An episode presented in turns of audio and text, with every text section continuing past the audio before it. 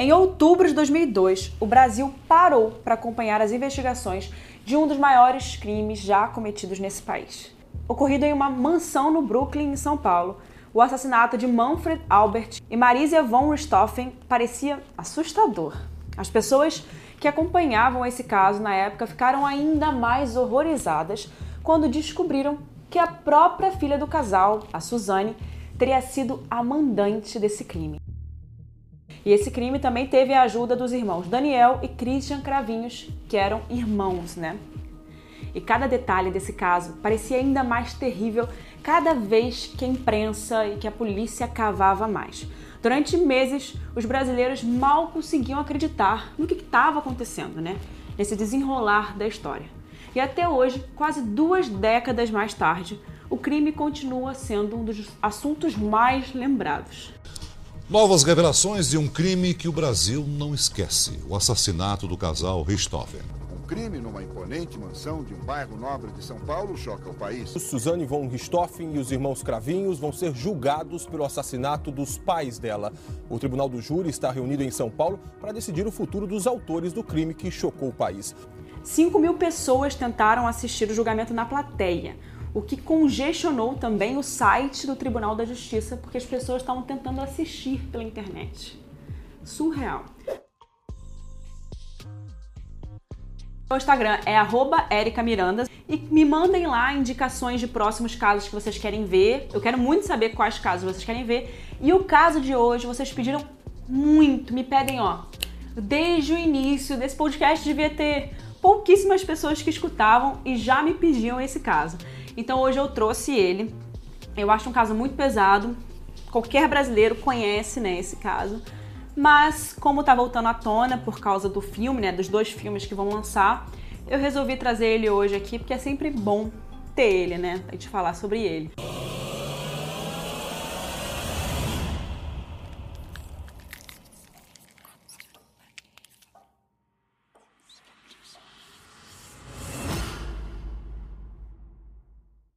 O Manfred Albert von Richthofen e a Marisia se conheceram na década de 70, quando ela cursava medicina e ele fazia engenharia na Universidade de São Paulo, a USP.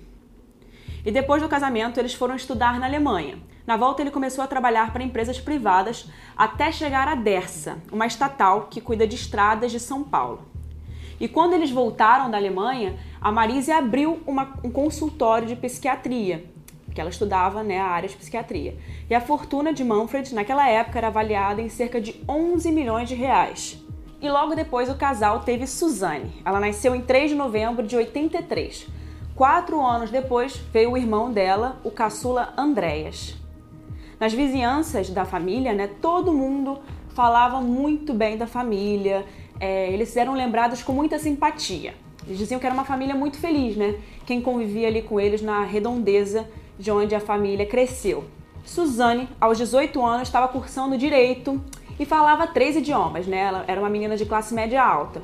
E os conflitos da família começaram quando a Suzane começou a namorar. Ela conheceu Daniel. Suzane e Daniel se conheceram em agosto de 99 e começaram um relacionamento pouco tempo depois. E eles tornaram-se muito próximos. Mas o namoro não tinha muito o apoio da família da Suzane, e esse foi o problema todo, né? E eles consertavam carros e motos. E para sobreviver, o Daniel fazia de um a dois aviões por mês e os vendia por mais ou menos R$ 1.400.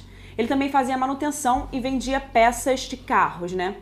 E a Suzane também pedia dinheiro, né, do, pro pai da mesada dela para emprestar pro namorado e dava muitos presentes para ele. O irmão do Daniel chegou a ser internado por dependência de cocaína e o casal Richthofen, né, a família da, da Suzane, achava que o Daniel não fazia muito bem, né? O relacionamento dos dois não era muito bom. Inclusive, os amigos de Suzane falam que eles ficaram muito próximos, o relacionamento começou a se tornar muito sério e que também as coisas mudaram muito, né? Os dois ficaram muito diferentes com os amigos. E a Suzane perdeu a virgindade, né, aos 16 anos com o Daniel, e na mesma época eles começaram a fumar maconha quase todos os dias, né?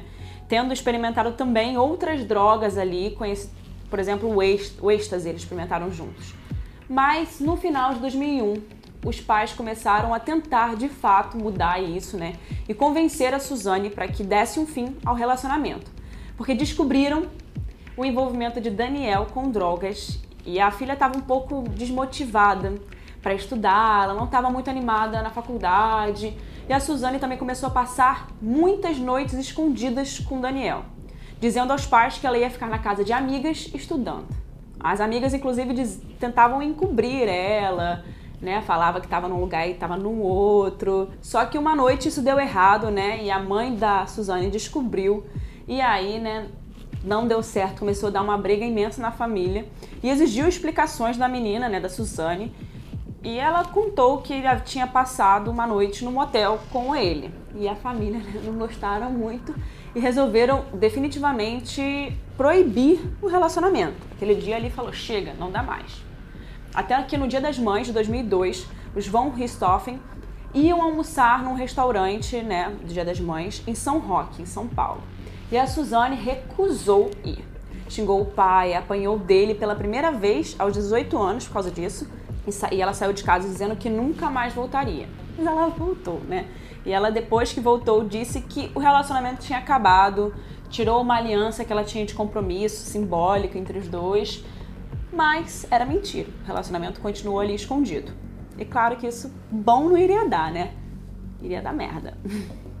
Depois daquilo, ela se afastou bastante dos, dos pais e as brigas na família se tornavam cada vez maiores, até que os pais dela foram passar um mês fora. E aquele mês, né, você imagina o que a Suzane não fez com o Daniel juntos, né? E quando os pais dela voltaram, a Suzane sugeriu, né, para eles comprarem um apartamento para ela viver sozinha, morar sozinha, para que ela pudesse ter independência dela e etc, né? Mas é claro que o pai dela recusou, dizendo que ela deveria se formar, trabalhar e depois morar com quem ela quisesse e ter a independência que ela queria, né? E essa né, recusa que o pai dela fez, né, fez ela ficar com muita raiva e foi aí que as coisas começaram a ir para um caminho muito estranho. Tiveram várias brigas, né, que a polícia chegou a ir na casa por causa dessas brigas entre o pai da Suzane e o namorado da Suzane. Eles estavam brigando toda vez que ela aparecia com ele. Era sempre o mesmo motivo, né? Suzane chegava tarde em casa e tentava entrar com o Daniel em casa. E o relacionamento era proibido pela família, né? E aí o pai começava uma briga, uma discussão e os dois discutiam. Bom, Suzane e os irmãos Cravinhos, dias antes do crime, fizeram um teste de barulho causado por disparos de uma arma e com isso eles descartaram a ideia de utilizar uma arma na hora do crime, porque fazia muito barulho e poderia chamar atenção, né? Então, na tarde do dia 30 de outubro de 2002, a Suzane e o Daniel passaram, repassaram pela última vez os planos do assassinato dos pais dela. Eles conversaram com Christian, o irmão, o irmão que morava na casa da avó e ele ainda não tinha dado a certeza de que ele ajudaria os dois nesse crime, né? E falou que ele pensasse se ele queria realmente participar do crime e se ele quisesse para ele encontrar eles em uma determinada rua que era próxima de uma lan house para onde os dois já tinham bolado um plano de levar o irmão da Suzane para lá, o Andréas. E o irmão de Suzane com 15 anos na época, foi levado pela Suzane e pelo namorado para essa espécie de lan house na época. Ele adorou, né? Porque ele foi seduzido pela ideia de que o aniversário de namoro da irmã, né, e do, e do Daniel seria em um hotel, em um hotel e ele teria a oportunidade de passar a noite na lan house. E aí a Suzane ia convencer os pais a deixar o irmão faltar à escola no dia seguinte. Suzane e Daniel encontraram-se com o Christian perto desse local ali da lan house. Os três seguiram para a mansão dos Von Richthofen num Volkswagen Gol da Suzane. E dias antes da noite do assassinato, a Suzane havia, a Suzane havia desligado o alarme e as câmeras de vigilância da casa, né, já pensando em tudo, é, para não deixar que nenhuma imagem chegasse né, na mão de ninguém, deles entrando em casa, nada, né? E na mesma noite eles estacionaram o carro na garagem. Segundo a polícia, o carro já estava com barras de ferro ocas que foram utilizadas no dia do assassinato, né? E os rapazes estavam vestindo camisas e meias calças para evitar que caíssem pelos pela casa ou que alguém visse, né? A Suzane abriu o portão, subiu as escadas e acendeu a luz do corredor para que os irmãos conseguissem ver o quarto ali do casal, onde a Marisa e o Manfred dormiam. Os irmãos, né, cravinhos, estavam com barras de ferro na mão e entraram no quarto do casal. Daniel foi em direção ao pai da, da Suzane, enquanto Christian foi em direção à mãe. Eles foram golpeados, né, com muitos golpes na cabeça. O Manfred morreu na hora e a Marísia, quando ela foi atacada, ela acordou e ela ainda tentou se defender com as mãos assim, e aí ela teve o dedo, teve três dedos fraturados, que ela tentou se defender. E o Christian disse à polícia que bateu em Marísia por cinco vezes e colocou uma toalha na boca dela para que ela parasse de implorar para que os supostos né, assassinos né, não atacassem os filhos, que na cabeça dela eles ainda estavam em casa, dormindo tranquilamente. Né? E ainda, segundo Christian, em determinado momento, enquanto a Marisa estava agonizando ali no momento, ela começou a ter um som que parecia um ronco. E para tentar tirar o som dela, né, silenciar ela, o Christian tentou. O Christian pegou uma toalha do banheiro do casal e empurrou na garganta dela. E isso acabou quebrando os ossos do pescoço da Marísia. Depois que eles viram que de fato, né, os dois estavam mortos, né, o Daniel colocou uma arma que era do pai, né, era, tava na casa essa arma, perto da mão do Manfred, né, para tentar e também cobriu o rosto dele com uma toalha. E depois, né, eles pegaram um saco plástico que a Suzane tinha separado para que os irmãos colocassem ali todas as armas que foram usadas no crime, né? Ou roupas manchadas de sangue, para eles se livrarem daquilo logo, né? Que poderia ter algum vestígio. Então eles botaram tudo aquilo num saco. A Suzane diz que nesse momento ela estava sentada no sofá com a mão no ouvido e ela diz que ela não queria mais que os pais dela morressem naquele momento mas ela já tinha percebido que não tinha mais o que fazer, que já era muito tarde. Isso é o que ela fala no depoimento dela, né? Depois dela ser detida. E não há muita certeza aonde Suzane estava na casa quando o crime aconteceu. E se depois ela viu os corpos dos pais. De acordo com a reconstrução do crime, ela ficou no térreo, onde aproveitou para roubar o dinheiro em espécie que havia guardado na casa dentro de uma pasta de couro que tinha um código. E ela sabia, né, os códigos. E a Suzane abriu a maleta, mas depois o Daniel foi lá e cortou essa pasta com uma faca para tentar forjar um roubo ali, né? E o, o que tinha lá dentro eram alguns dólares, euros, enfim. Eles abriram um cofre também, que a Suzane sabia, né, abrir, que tinha joias e revólveres. E eles espalharam tudo isso pelo chão, né? É, para poder fingir que era um latrocínio, né? O dinheiro roubado e algumas joias ficaram com Christian, como pagamento né, também pela participação que ele teve ali no crime, que eles tinham combinado com ele. E depois disso, ele foi deixado perto do apartamento, Christian, onde ele morava com a avó, e o casal foi tentar fazer ali o álibi deles, né? Forjar o álibi deles. Suzane e Daniel foram para um motel e eles ficaram na suíte presidencial. E eles pagaram cerca de 300 reais na época, pediram uma Coca-Cola e um lanche um lanche, um sanduíche. E o Daniel pediu nota fiscal do motel. Sim, a primeira pessoa que pediu nota fiscal naquele motel. Foi a primeira nota fiscal emitida pelo aquele motel. E o casal ficou nesse motel de 1 e meia até as 3 da manhã, mais ou menos, né? E quando eles deixaram o motel, eles foram na Lan House buscar o Andréas, né? Vocês ainda lembravam do irmão? É, estava lá na Lan House. Por volta das 4 da manhã, a Suzane e o Andréas voltaram para casa dela. E eles chegaram na mansão, né, onde a Suzane disse ter estranhado que as portas estavam abertas. Até que às quatro da manhã, o namorado, né, o Daniel, ligou para a polícia para poder dizer que alguma coisa, né, estava fora de ordem, que eles estavam em frente à casa da Suzane, que eles suspeitavam de um assalto, que algo tinha acontecido pela porta aberta, né, e pediu uma viatura. O primeiro policial que chegou no local no depoimento dele, né, depois de tudo que aconteceu, durante o julgamento, ele classificou o assassinato como um crime de amadores, né, literalmente feito por amadores, porque era um procedimento muito mal feito. Eles largaram as joias, largaram os celulares, deixaram uma arma no quarto do casal. E se alguém de fato, né, quisesse roubar, furtar, não ia ter deixado isso no lugar. Teria levado né, a arma do crime no chão, Todo mundo estranhou muito o comportamento também de Suzane na hora, né? Que perguntou, logo depois de que tudo aconteceu, ela perguntou assim: o que, que ela deveria fazer? Todo mundo estranhou, né? Foi uma atitude sem sal, sem emoção. Os pais tinham acabado de morrer e ela perguntou, né? Ela não perguntou se, tipo, que, o que, como é que foi, o que, que tinha acontecido. Ela perguntou o que ela tinha que fazer a partir dali. E ele também estranhou as perguntas que estavam fazendo para o Daniel, né? Os policiais ali na hora. É, ele, ele, perguntou se sabiam se tinham levado alguma coisa da casa. É, e ele disse que achava que a família guardava todo o dinheiro em uma caixinha. E ele inclusive citou, o Daniel inclusive falou os valores exatos que tinham guardado. E desde o início das investigações, né, a hipótese de latrocínio foi vista com muita desconfiança. Ninguém acreditava nisso, porque a casa estava arrumada, né, toda arrumada, e alguns itens valiosos estavam lá, foram deixados lá.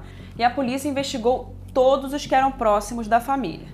E aí, né, começaram a vir algumas informações dessa do relacionamento, né, todo o problema com relacionamento e que ele não era, o Daniel não era aceito pela família Richthofen.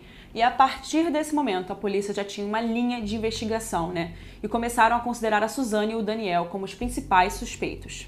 Um fato muito estranho também, que deu um alerta ali nos policiais, é que o irmão do Daniel, logo depois, comprou uma moto e pagou em dólares por ela. E claro, né, que isso chamou a atenção de todo mundo, né? Como é que a pessoa vai lá, compra uma moto em dólar, na redondeza, nas vizinhanças, depois desse crime, e ninguém acha que é suspeito. Ele foi intimado e declarou, né? Eu sabia que a casa ia cair. O problema é que, no tribunal, cada um dos lados, né, deu uma versão diferente da história.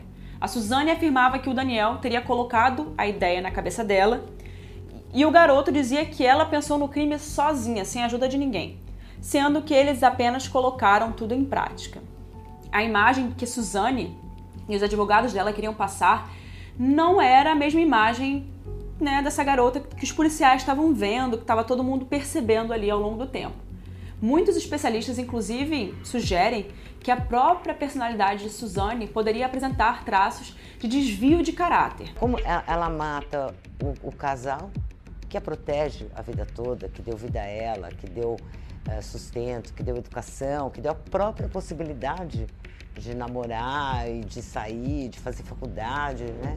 Ela, é, ela mata a visita dela na cadeia. Todas as desconfianças, né, em relação à imagem que ela tentava passar de inocente, é, foram vistas em uma matéria do Fantástico, né, aquela matéria emblemática, na qual a Suzane né, e a defesa dela cometeram um erro assim bizarro. Ela estava vestida naquela matéria com roupas infantis. E ela recebeu alguns conselhos né, do advogado dela que foram captados né, no microfone dos jornalistas. Eles deixaram ligados ali enquanto eles estavam conversando antes da matéria e conseguiram né, ver que ele estava falando é, no pé do ouvido dela, ali bem baixinho. Ele orientou ela a chorar na entrevista. Ele estava falando para ela se fazer de vítima e aí, né, todo mundo descobriu. Até hoje, todo mundo lembra, né, dessa cena, ela com uma camisa de criança. É, enfim, foi transmitido em 2006 e ali todo mundo viu que realmente ela estava tentando interpretar essa imagem de boa moça, de inocente. O julgamento né, do, dos três durou seis dias. E os jurados consideraram os três culpados por duplo homicídio qualificado. O Daniel foi condenado a pena de 39 anos e 6 meses, Suzane a pena de 39 anos e o Christian a 38 anos. Bom, vocês devem se perguntar, né? E o Andréas, o irmão de Suzane? Apesar de tudo, né? Dois anos depois do crime, em 2004, ele foi aprovado em cinco das melhores universidades do estado de São Paulo. O Andréas cursou farmácia e bioquímica na Universidade de São Paulo entre 2005 e 2009. E ele é doutor em Química Orgânica pela mesma universidade, né, pela USP. E ele teve 11 publicações acadêmicas, ele realmente gostava muito de estudar. E apesar, né, tudo parecia muito bom pro Andréas, né, na vida dele, sozinho, né, ele não conseguiu superar esses traumas, né, muito, muito pesadas, né, pela morte dos pais dele e tudo que aconteceu com a irmã no meio, foi muito pesado para ele. Em 2017 ele foi encontrado sujo e sozinho enquanto ele tentava invadir uma casa na região do Morumbi, em São Paulo. E logo depois ele foi detido. E segundo algumas pessoas relataram, a casa que ele escolheu né, para invadir foi aleatória, não era por nenhum motivo. Porque ele não conhecia nenhum dos moradores, é, ele estava realmente com algum problema, né? E depois que isso aconteceu, ele foi levado pelos policiais e ele foi internado em um hospital psiquiátrico e diagnosticado com um quadro de confusão mental. Depois dessa aparição aí que saiu nos jornais dele, ele não voltou mais a aparecer nenhuma notícia, nem nada, e não se sabe sobre a atual situação dele, né? E com tanta repercussão desse caso, né, até hoje, até hoje se fala muito desse caso. Vocês me pediram muito esse caso, inclusive. Nossa, Eu acho esse caso muito pesado, eu não gosto de ler sobre esse caso, mas vocês pediram tanto que eu tive que fazer. E, inclusive, já tiveram vários documentários, várias matérias, livros falando sobre o assunto. Vão ter dois filmes que vão estrear recentemente, é, da Eliana Casoy e do Rafael Montes, né, o roteiro é dos dois, e vão dar a perspectiva né, dos principais envolvidos ali no, no crime, né, nesse crime. A menina que matou os pais e o menino que matou meus pais, né? Esses, os dois filmes iam ser lançados no cinema. Tava louca para assistir eles dois no cinema, né? Mas 2020 atrasou tudo e agora, dia 24 de setembro, vai ser lançado exclusivamente na Amazon Prime. Atualmente a Suzane progrediu para o regime semiaberto e já teve algumas, né, saidinhas temporárias. Ela tem esse direito quando você tem o regime semiaberto, né? E os presos nesse sistema podem ficar fora das grades até 35 dias por ano. Então, é o que se sabe sobre Suzane hoje. Enfim, muitas pessoas, muitos é, jornalistas querem falar com ela, já falaram com ela, inclusive, recentemente. Mas eu não acho que seja legal ficar dando mais visibilidade para entrevistar a Suzane. A gente já sabe o que aconteceu nesse crime. Esse crime já foi resolvido. O que a gente pode esperar é que o Andréas, por exemplo, tenha um, futuro legal, um futuro melhor, que a gente tenha boas notícias dele. Provavelmente falam muito, tem um boato de que ele pode ter se mudado do país por causa do von Richthofen, né? Esse nome é muito pesado para ele carregar aqui no Brasil, né? Todo mundo deve imaginar isso. E esse é o caso de hoje, espero que vocês tenham gostado.